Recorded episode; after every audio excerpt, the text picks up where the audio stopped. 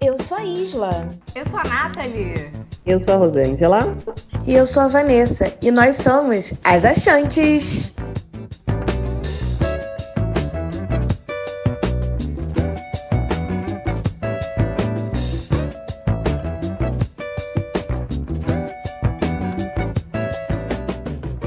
Bom dia, boa tarde, boa noite. Sejam todos bem-vindos e bem-vindas e bem-vindas a mais um programa das Achantes. Antes de mais nada, vou pedir para vocês seguirem a gente nas redes sociais, no Instagram, arroba asachantes. O tema de hoje é terapia.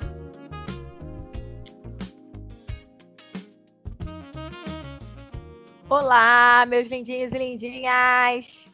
Então, antes de tudo, vamos desmistificar essa história que terapia é só para loucos. Mas para aqueles que ainda acreditam nisso, deixo aquele velho ditado: de louco todo mundo tem um pouco. Do livro Psicologia Aplicada ao Cotidiano, relata: a maioria das pessoas tem a ideia do que significa psicologia. É a ciência dos fenômenos psíquicos e do comportamento que investiga os processos e os estados conscientes, assim como suas origens e efeitos. A psicologia caminha lado a lado com a psiquiatria e a psicanálise. Enquanto a psiquiatria é uma especialização na medicina que estuda e trata doenças mentais, a psicanálise cuida da terapia, analisando o que o paciente verbaliza. Tratamento de um psicólogo ou psicoterapêutico é um processo de autoconhecimento do indivíduo que é ouvido e é respeitado pelo profissional. Quando o assunto é saúde, algumas pessoas esperam o problema ocorrer para solucionar. Porém, muitos aspectos da vida cotidiana contribuem para um abalo emocional. Vemos a sociedade com múltiplas características: emoções, estresse, ansiedade, carência, angústia, medo e incertezas. Depois dessa mini explicação da psicologia, eu vou falar um pouquinho da minha trajetória. Eu iniciei o processo da terapia em 2017 e foi através de relacionamento familiar, que não estava muito bem. Eu comecei em 2017, parei e depois voltei. E eu queria que cada uma dissesse um pouquinho qual é a sua trajetória. Oi, gente. Só para falar de terapia mesmo, a gente está gravando 8 horas da manhã de sábado. Deus é mais. Se não fosse esse tema, eu nem sei. Mas eu já estou no meu quarto processo terapêutico. Eu iniciei, não lembro exatamente a idade, mas eu era criança porque uma prima minha faleceu e eu ficava vendo ela nos cômodos da casa, enfim. Hoje faz até mais sentido, mas para mim, ver essas pessoas que já partiram, mas antes não fazia. E aí foi meu primeiro processo. Não tem muitas lembranças de tempo, essas coisas assim, mas me confortou bastante para lidar com esse momento, né? Depois eu iniciei outro processo já com uns 22 por aí, porque eu começou a bater a questão racial né? De eu, de eu me entender como mulher negra e de não entender porque as coisas não estavam fluindo na minha vida. E foi a partir daí, desse segundo processo, que eu também precisei ir para psiquiatra, né? Que eu tive um momento depressivo. Costumo dizer que a terapia me salva todas as vezes, todas as consultas eu, eu me salvo um pouco dos meus medos, das minhas questões. É... E aí, eu não sei como era esse tipo de terapia, né? Qual a dinâmica da sessão, mas eu lembro que a terapeuta falou para mim assim: você tá percebendo que está se dando alta, né? Depois de um longo processo. E aí eu, eu encerrei esse ciclo. Fui morar em São Paulo e dois, três meses depois morando em São Paulo, eu descubro que minha mãe tá com câncer. E não estava preparada financeiramente para esse processo, mas como eu já tinha tido depressão, eu pensei: não posso deixar que isso tudo volte, né? E aí foi quando eu iniciei meu terceiro processo foi um processo muito brilhante, assim. É, me ajudou muito. Hoje minha mãe já está de alta médica, mas o processo foi muito difícil, assim, foi muito doloroso. E aí, quando veio a pandemia, eu tive alguns problemas financeiros e não achei mais que estava fazendo sentido fazer com a terapeuta, né, que eu vinha praticando e mudei. E agora eu no meu quarto processo há um mês e pouco. Olá, meus amores, bom dia, boa tarde, boa noite. Para nós quatro é bom dia, né? Como a Van falou, levantamos bem cedo para falar sobre esse assunto, mas que é muito importante para cada uma de nós. É, bem, eu iniciei meu processo de terapia em 2018, porque até então acho que foi um dos anos mais difíceis da minha vida. E eu iniciei esse processo porque quando eu comecei, né, apesar de ter sido o ano mais difícil da minha vida, Quando eu comecei a terapia, estava tudo no lugar. Eu tinha alcançado coisas que eu sonhava desde criança e eu não estava feliz. Então ali eu comecei a me questionar por que, que eu não estava feliz, sendo que eu tinha alcançado o que eu queria, e comecei o processo terapêutico. E foi como que um presságio, né? Porque logo depois as coisas começaram a desmoronar e eu enfrentei coisas muito difíceis e por sorte, por provisão divina, por algum motivo eu já estava na terapia e esse processo me ajudou demais. Atualmente eu não tenho feito porque eu tô na casa da minha mãe nesse período de pandemia e fazer terapia online aqui, sendo que dificilmente eu estou sozinha, fica um pouco difícil, mas eu pretendo voltar o mais rápido possível. E a dinâmica da, da terapeuta que eu trabalho, né, eu nunca mudei de terapeuta, é, foi só uma. A dinâmica dela é mais é, do subconsciente. Ela segue a linha de Jung, então é muito sobre sonhos. Isso foi muito importante para mim, porque eu sempre fui uma pessoa muito centrada, muito prática, consciente, racional. Então, trabalhar esse lado mais inconsciente foi importante para eu conhecer outros lados meus. Acho que eu falei demais para um resumo. Vamos lá. Oh, oh, aí. Eu quero complementar aí antes da Rô falar. É, e nesse negócio da isla ser racional, eu sou muito racional, né? No, no, meu penúltimo processo, a gente acessou muito esse lado. E, gente, é uma loucura, assim, você entender que você tem que deixar as emoções virem, fluírem, entender por que você está sentindo as coisas. Foi bem difícil. Mas eu esqueci de falar que nesse processo atual, ela usa a dinâmica de fenologia existencial. E aí eu dei um Google, tá, gente? Vou abrir um parênteses aqui, parênteses não, aspas. É, é uma dinâmica que considera cada ser único e dono do seu destino. E eu achei isso fantástico, assim, fecha aspas. Porque a gente não parte do princípio só de ser uma mulher preta, ou só, né? A gente parte do princípio de ser a Vanessa. E acho importante falar dessa linha, porque a gente consegue ver questões para além das nossas características físicas, né? Que também é muito importante, pelo menos quando eu falei já em outro episódio, a gente se enxergar como indivíduo. E todo indivíduo traz alguma coisa, não tem jeito. Peço licença para chegar para falar um pouquinho sobre o meu processo. É, eu iniciei em 2019 e eu fiquei um semestre apenas com a antiga psicóloga. Eu não sei a dinâmica né, que ela usava de atendimento da sessão, mas foi um momento onde eu estava tentando quebrar alguns traumas que estavam é, em evidência. E as primeiras sessões, assim, acho que os primeiros, o primeiro mês, né, era uma vez na semana, eu só sabia chorar.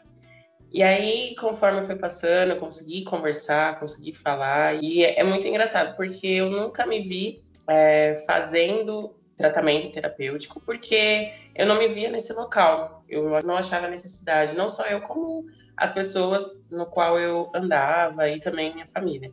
Né? É, a gente sempre teve acesso aqui para conversar entre as pessoas, né, da minha casa, mas tem coisas que a gente não gosta de falar para a família, prefere até às vezes falar com os amigos, e também tem coisas que a gente não precisa falar com os amigos ou não quer, e a gente vai guardando.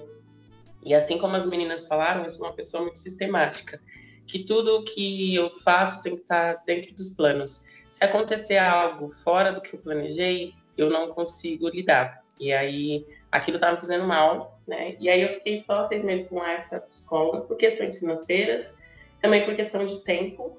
E eu não, não me apeteceu a forma que ela trabalhava, né? É, eu sou uma pessoa que fala bastante, como vocês podem ter escutado aí nos outros programas.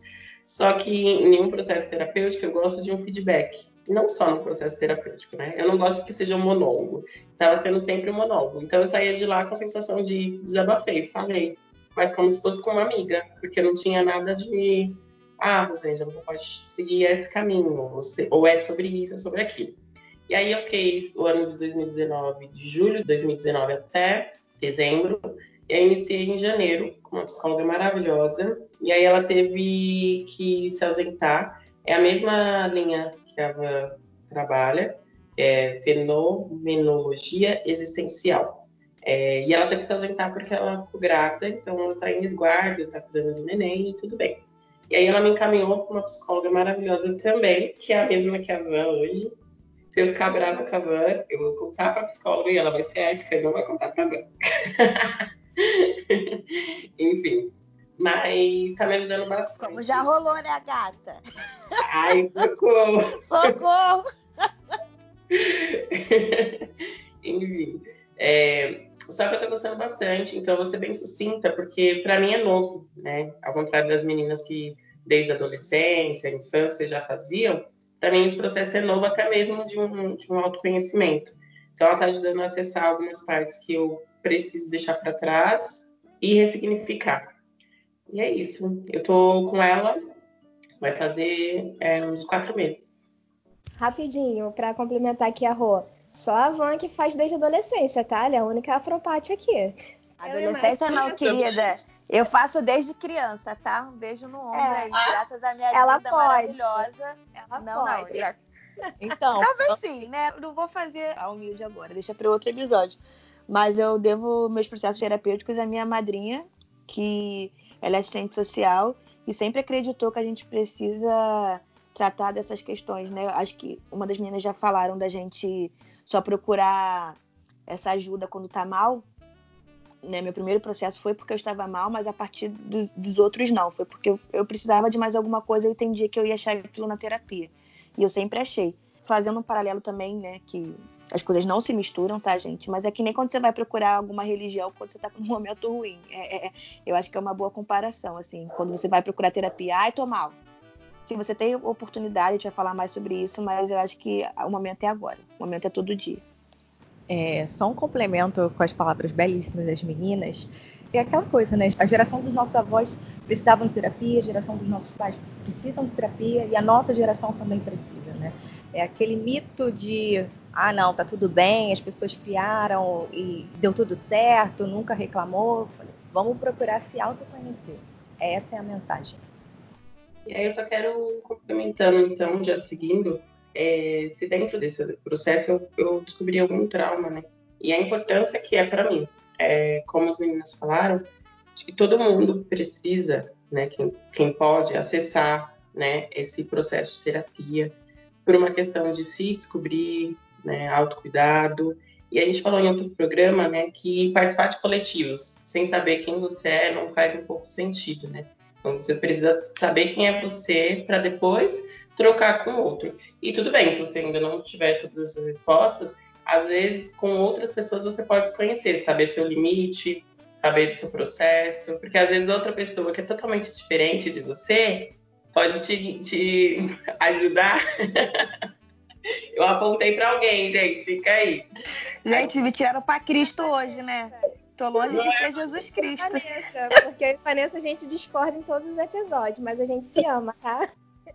Muito. Muito a diferença uma da outra. E é sobre isso. Às vezes, com pessoas que são diferentes da sua personalidade, do seu modo de ver a vida, ela pode te ajudar também a descobrir os seus limites. Então, não, até aqui tudo bem, até aqui não dá mais.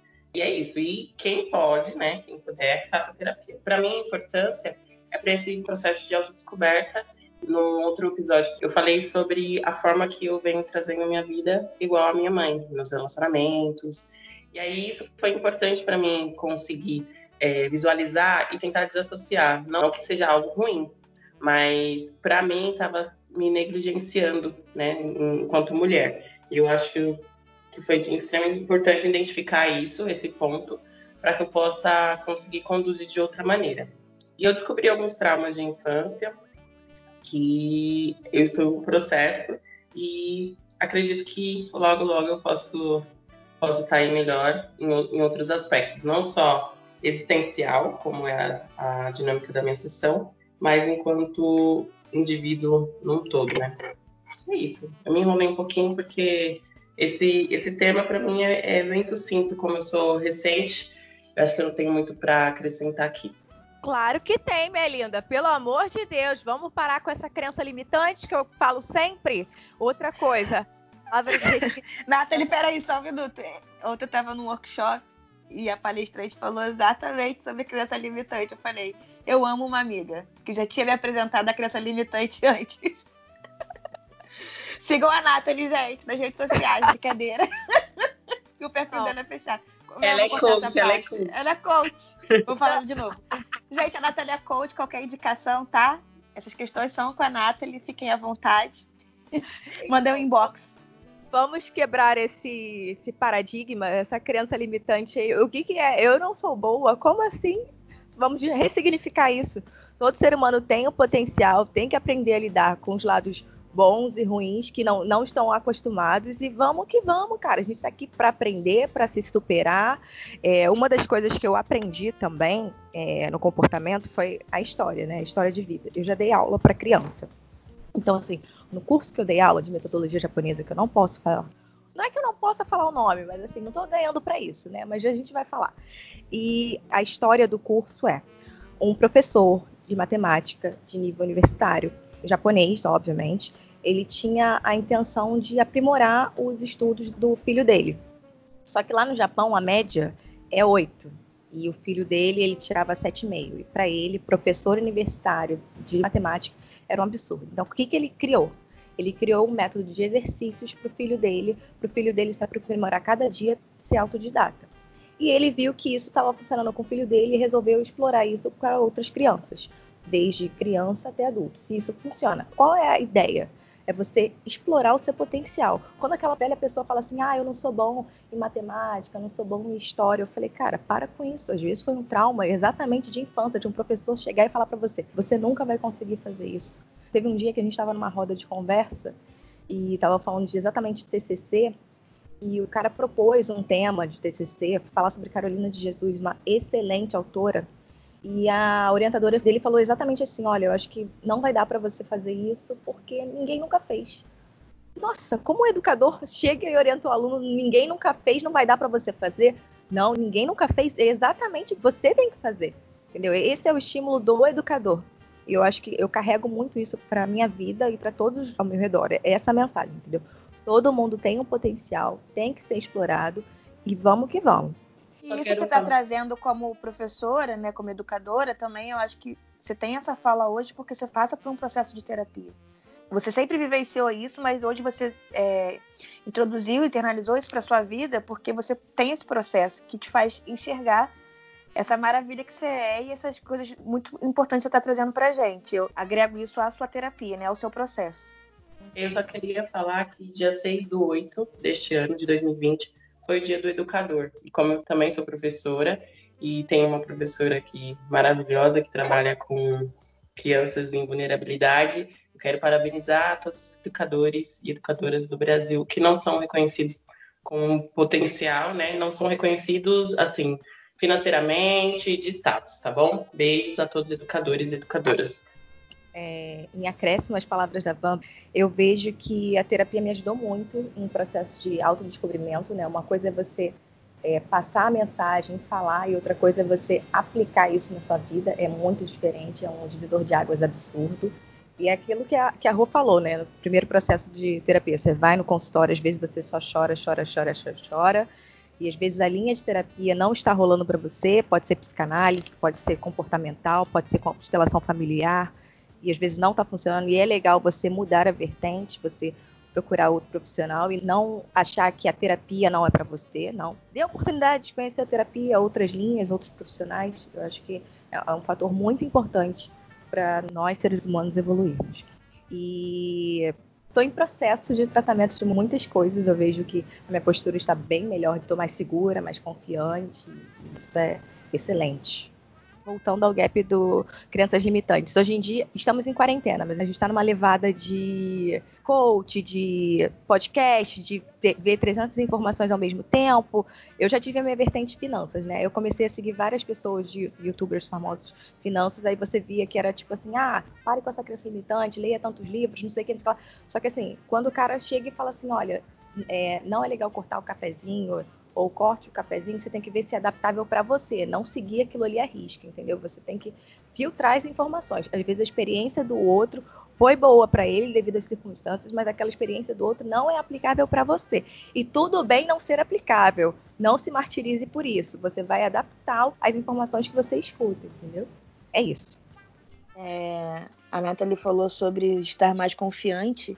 E é uma das, das coisas que eu mais gosto na terapia é tratar da minha falta de confiança em mim, né? Tipo, tava falando outro dia com, com a minha terapeuta, nossa, as pessoas falam que eu sou maravilhosa, que eu sou inteligente, que eu sou isso, que eu sou aquilo, e eu falo, será mesmo?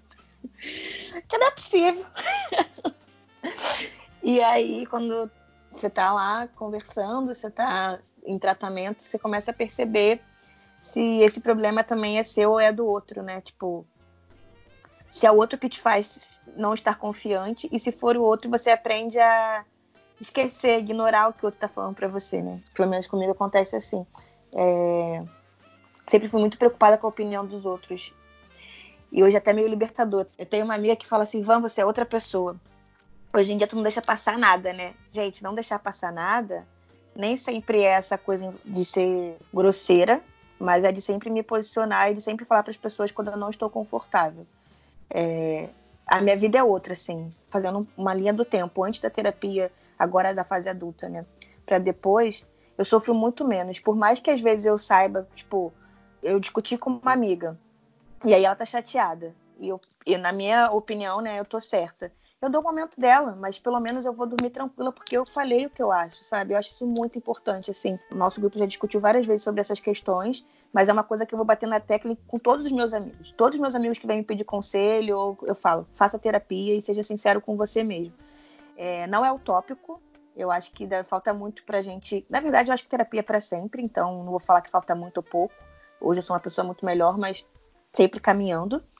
É, uma coisa também muito legal que eu aprendi na terapia é dizer não, sabe? Gente, dizer não é muito bom. Eu amo dizer não. Porque eu marcava 35 eventos pro mesmo dia porque eu não falava não para ninguém. E eu sempre furava com alguém, obviamente. E as pessoas ficavam chateadas comigo, com razão.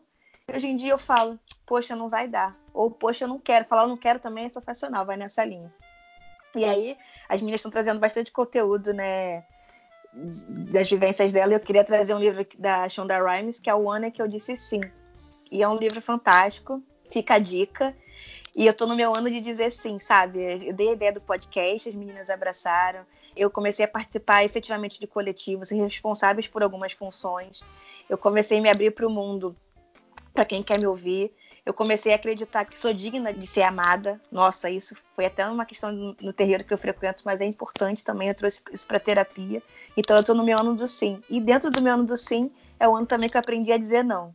E isso é maravilhoso, assim. Porque meus traumas são esses, né? Eu fui criada em ambiente branco, então sempre eu queria agradar todo mundo porque eu queria ser aceita. Eu necessitava de aceitação. Não tinha como. E, cara, hoje, se você não me aceita, eu vou ficar muito triste, porque você tá perdendo uma grande pessoa para caminhar. Eu acho que é sobre isso. Quem perde são eles. Eu só quero puxar aqui um gap no que ela falou é, sobre é, não ser grosseira, né? Eu conversando com uma amiga e ela falou: Rô, você não precisa tentar ser agradável com todo mundo. Que é essa ideia de você não querer magoar ou não querer decepcionar o outro. E é muito do que a pessoa vai absorver do que você tem para falar. Então, de repente, eu falar aqui uma coisa que não me agradou, você estava com uma expectativa mediante a minha ação. Essa expectativa é sua. E eu tinha muito, muito receio, ainda estou aprendendo que essa expectativa é do outro. E eu não posso controlar, eu não tenho é, controle sobre isso. Se a pessoa se sentir ofendida, se sentir magoada, a gente pode conversar, dialogar e tentar resolver. Mas o que eu não posso a todo momento querer suprir as expectativas do outro tentar esquecer né, um pouquinho dessa responsabilidade que eu vinha trazendo como mãe. Não, eu tenho que ser agradável, não posso magoar ninguém. E às vezes a mágoa ela vem mesmo sem você querer. Você não tem controle disso. De repente a pessoa está esperando um sim seu e você dá um não. E tudo bem, você deu um não e você foi de acordo com o que você estava querendo naquele momento. E como a Van falou, é, não ser grosseira, né? E, e, não ser agradável não significa ser grosseira. Acho que é isso que eu queria complementar e beijos. Eu tô falando muito, mas eu acho que também é porque quando é hora que a gente fecha uma fala, me vem coisa à cabeça. Essa questão de ser grosseira é no sentido de ofender o outro, porque também trazendo para a mulher preta, todo mundo fala que nós somos pessoas grosseiras. E não. Nós estamos aprendendo o que nos faz bem ou não. E a nossa forma de falar muitas das vezes é condicionada à escuta do outro. Então, se o outro não quer me escutar falando num tom baixo, provavelmente eu vou falar mais alto. Eu acho que também a gente não pode é, romantizar grosseria. Quando eu falei grosseria no sentido de não respeitar o outro. Mas se eu precisar ser respeitada, talvez eu fale mais alto. Ai, gente, como não dizer que essas mulheres são maravilhosas, né? Elas trouxeram tantos exemplos aqui, tipo, a gente realmente vai se encaixando em cada um deles. E é, é muito interessante como que as trajetórias são parecidas, né? Nós, a Van não, que a Van eu conheço há mais tempo, mas a Nath e a Rô estão na minha vida agora e, assim, pessoas de lugares diferentes, com vidas diferentes, mas que a trajetória, de certa forma, se encontra, né? E é muito semelhante. E como a terapia trouxe tantos benefícios para cada uma de nós, isso é muito lindo, gente.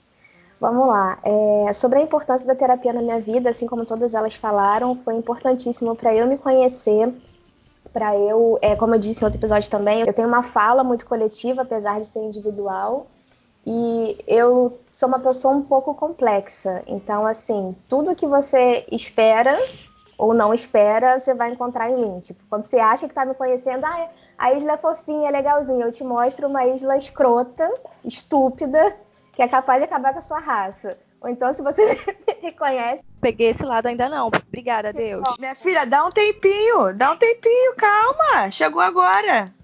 Olha, eu acho que eu já conheci esse lado, hein? Tá não, bom. ainda não, Rô. Dá pra ser pior. Então, assim, não, eu só fui exigente, Rô. É porque, assim, gente, no trabalho eu sou, eu sou virginiana, né? Então, quem já teve a oportunidade de trabalhar com virginiano sabe que a gente é enjoado em relação ao trabalho. Então rolaram alguns estressezinhos assim, em questões organizacionais normais que acontecem em todo lugar. E eu, como virginiana, acabo tomando o papel de chata, tá, gente? Eu entendi que eu assumo esse papel e eu estou confortável com isso. Isso já me incomodou por muito tempo, por essa coisa também de querer agradar todo mundo, de ser legal com todo mundo. Então eu não me sentia bem nesse papel. Hoje em dia eu aceito, não, tem que ter o chato e a chata sou eu. Enfim, lidem com isso. Mas é muito amor envolvido, tá, gente? E a chatice sempre tem um fundamento e é pelo melhor, pela em busca da perfeição. Se a perfeição a gente não consegue alcançar, é algo difícil, mas o mais perfeito que eu puder alcançar, eu quero ir e eu tento levar as minhas queridas comigo, porque o nosso projeto é muito grande e a gente precisa dar o melhor possível. Então, tipo, a terapia me ajudou também com esse lado, com esse lugar da pessoa chata, da pessoa exigente. Isso foi muito importante porque eu achava que isso era ruim, que isso era negativo. Não é necessariamente, sabe? É, a gente pode fazer coisas muito boas com esse lado também. E a Van também comentou o lance de eu ser boa, né? De dessa autoconfiança. Eu sempre fui uma pessoa muito consciente, muito racional. Então, os meus talentos, as minhas habilidades sempre foram muito nítidas para mim. Eu não vou falar claro, não. E se eu falar escuro, muita gente não vai entender. Então, eu vou falar as minhas habilidades, os meus talentos sempre foram muito nítidos para mim. Mas eu tinha aquela coisa de modéstia, né? De não, eu tenho que ser humilde, senão vão achar que eu tô me achando muito. Então, quando eu recebi um elogio, eu ficava, ai, não, imagina. Ai, para, eu não sou isso tudo, não. Hoje em dia, meu amor, se você elogia que eu fiz um negócio bem, eu falo, mas eu fiz mesmo. Ah, Isla, você que... É isso mesmo. Eu... Isla, você é maravilhosa, mas eu sou mesmo. Gente, isso é libertador, isso é libertador. Não que eu tenha saído da negação direto para esse nível, sabe? Teve aquela coisa. É, o ponto intermediário foi, ah, Isla, parabéns, você fez isso muito bem. Era, obrigada. Né? Começou com obrigada. Depois, meu amor, eu sou boa mesmo, sou ótima mesmo, e é isso aí. isso a terapia me ajudou completamente, porque é, não me fez enxergar, porque eu já enxergava, já sabia das qualidades, mas me fez é, consolidar isso, sabe? Não ter vergonha, não querer esconder essas coisas. É, eu sou uma pessoa, eu já falei em outros episódios, eu venho de um, de um nível social mais baixo, né? Não é de, graças a Deus, eu não vivi pobreza extrema, que a minha mãe viveu, mas eu, graças a Deus, não vivi pobreza extrema mas era um nível social bem baixo. E isso sempre me incomodou muito. E eu não sabia que isso era um trauma. e na terapia eu consegui enxergar que era um trauma e muitas das minhas memórias foram apagadas devido a essa questão social, que na terapia voltaram e eu consegui enxergar, sabe?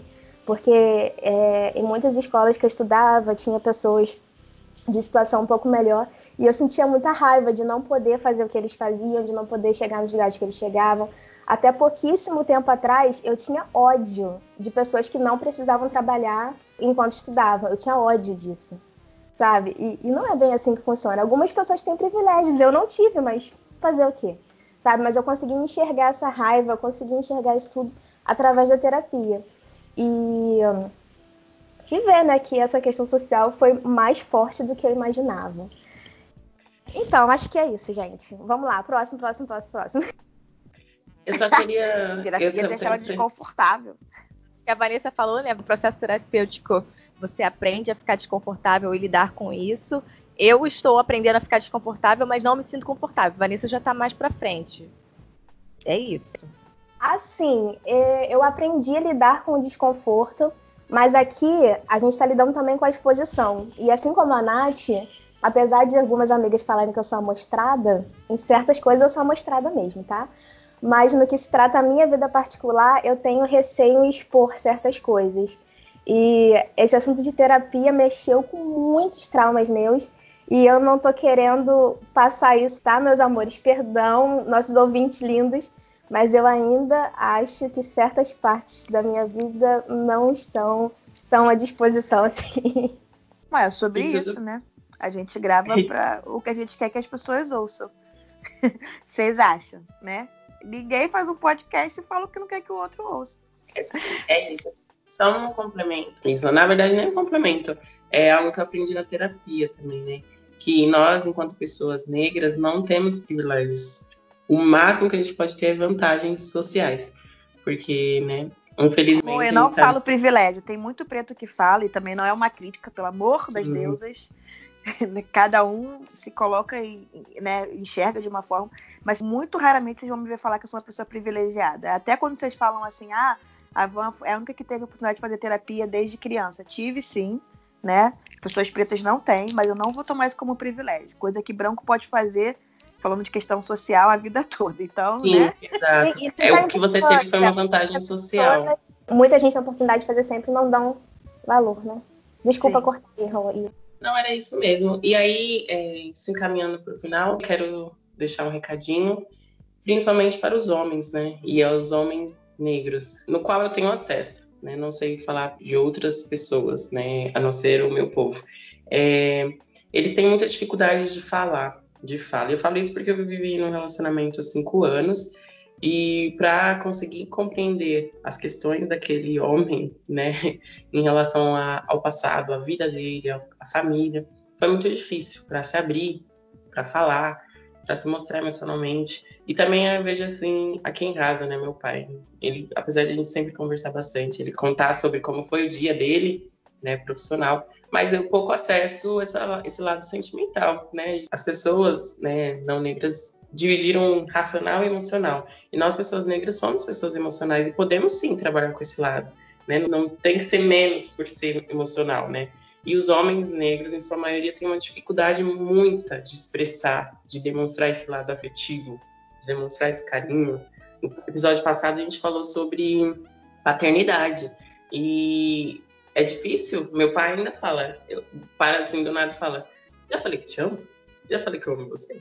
Aí eu falo, não, não falou. Aí ele, eu amo você. Aí ele sai. Aí teve um dia que eu deixei ele desconcertado, porque quando parte dele, tudo bem. Aí um dia ele tava assim me olhando, eu, já falei que te amo, ele. Ficou sem graça e saiu. Teve que ir com vergonha. Porque é difícil acessar esse lado emocional do outro quando a sociedade construiu para que ele fosse forte, para que ele não demonstrasse afeto, não demonstrasse emoção. Né? Então, aos homens, é, acho que no geral, mas especialmente aos homens negros, se você tiver condição, se você tiver possibilidade, faça terapia. É, nós mulheres não precisamos, não, não, temos nenhum papel de mãe de tentar descobrir quem são vocês e tentar ajudar vocês enquanto indivíduos a se descobrirem. É isso. Uh, vamos lá, depois da rua, né? Para finalizar, primeiro eu quero agradecer a todas, nós, as três, mas hoje, eu, gente, tô ficando muito essa pessoa, né? Vamos manter isso. Eu agradecer a Isla, porque eu acho que isso. Eu sou amiga da Nathalie da Isla há muitos anos, mais de 10 anos. E eu, eu imagino o quanto é, deve ter sido difícil, assim. A Nathalie hoje tá arrasando, né? Já se preparou para o evento.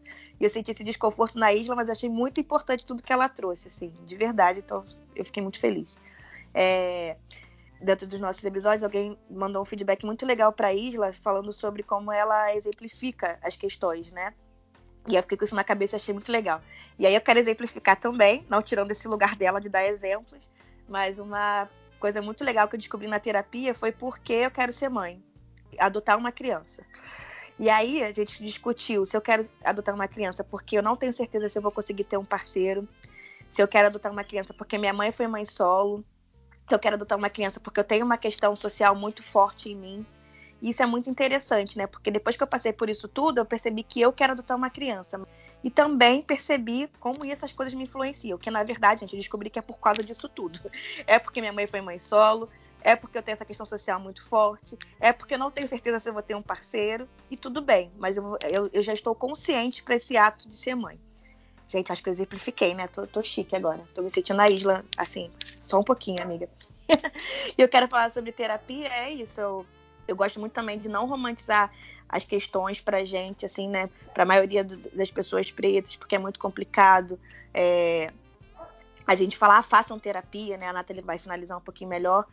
Mas quem hoje tem condição de fazer terapia, condição financeira, deixem ser acessados, sabe? Porque, por exemplo, é, ontem aconteceu uma questão de um menino numa zona rica de São Paulo, lá, um entregador, ser esculachado por um cara falando para ele que ele queria ter a cor dele, né? Que é um cara branco.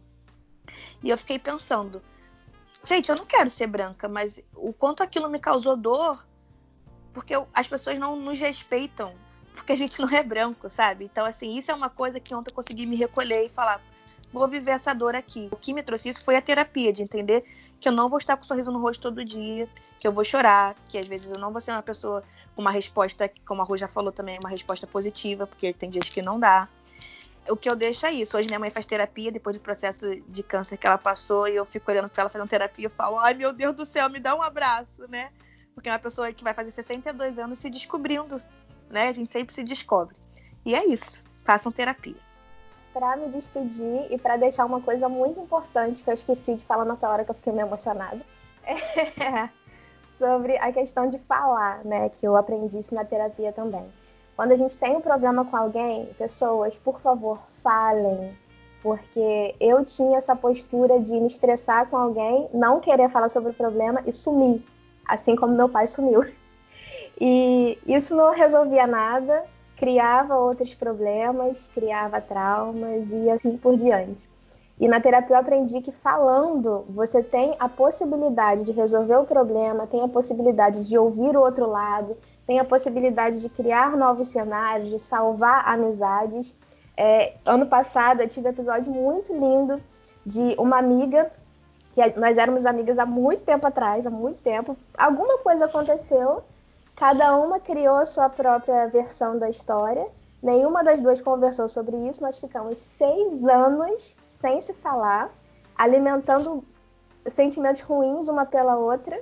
E ano passado a gente voltou a conversar e a história que cada uma projetou na cabeça não tinha nada a ver com a realidade. E uma amizade linda foi paralisada por seis anos, sabe? Isso é cruel, gente. Isso é muito ruim. Então, vamos conversar sobre o que incomoda a gente. Às vezes eu e Ivan, a gente discorda muito, né? Praticamente o tempo todo.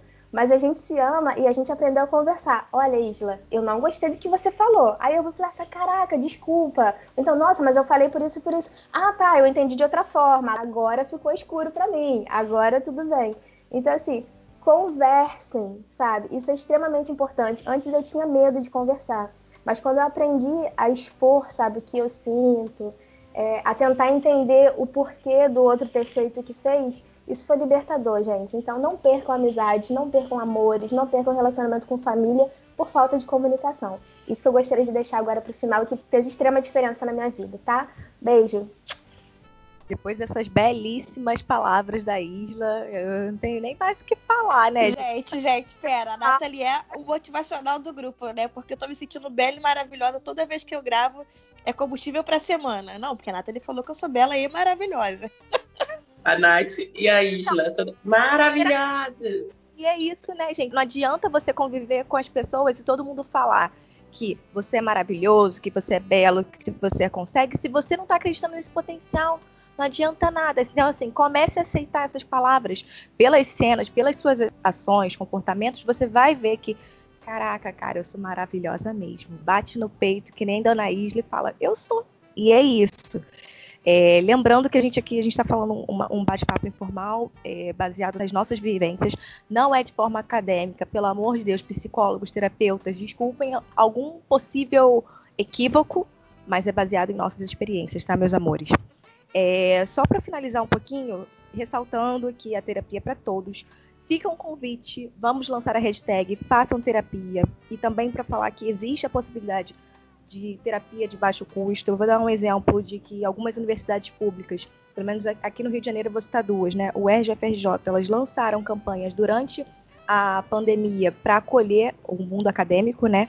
De ter um acolhimento mental dessa população e que eu acredito que muitas pessoas, mesmo não sendo universitárias, ou Brasil em geral, ou o mundo todo, simplesmente viram que a pandemia eh, teve um momento de muita reflexão, de autoconhecimento, mas eu acredito também que outras pessoas, pandemia, infernada na vida delas.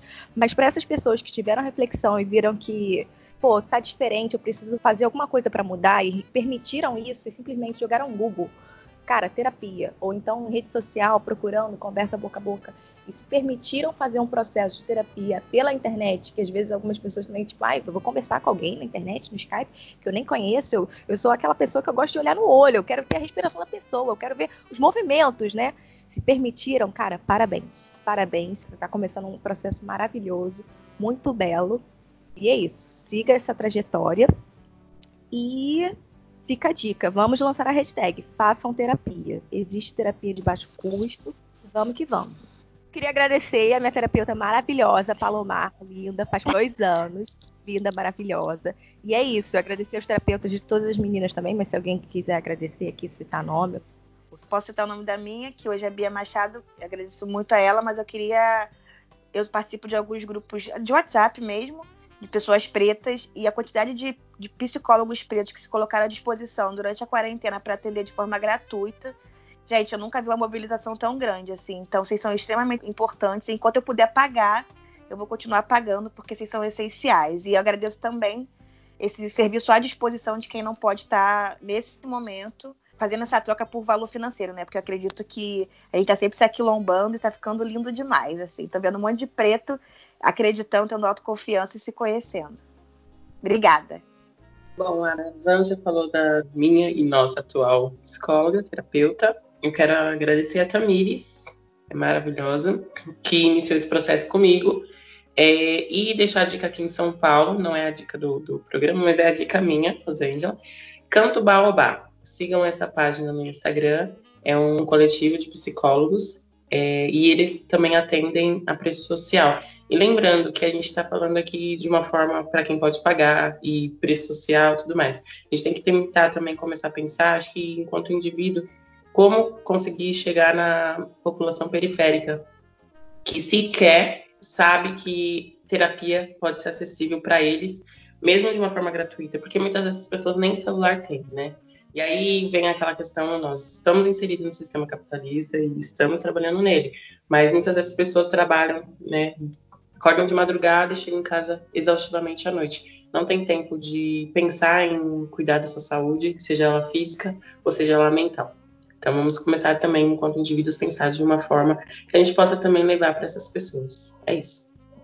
Ai, gente, rapidinho, todos vocês mandaram um beijo pra psicóloga. Eu queria deixar um beijão pra Isa. Isa, obrigada por tudo. Eu te amo incondicionalmente, tá? Beijo, saudade. Temos um Temos... podcast?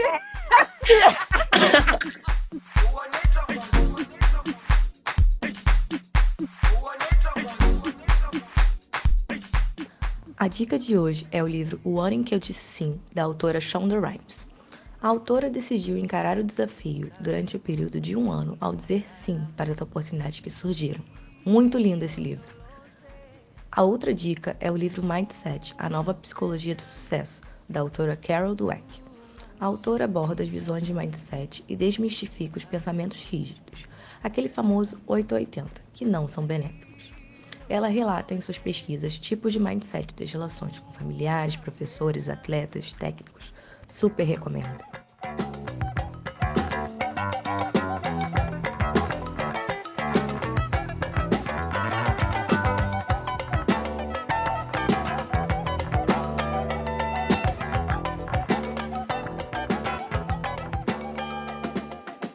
É isso, sua maravilhosa, seu maravilhoso.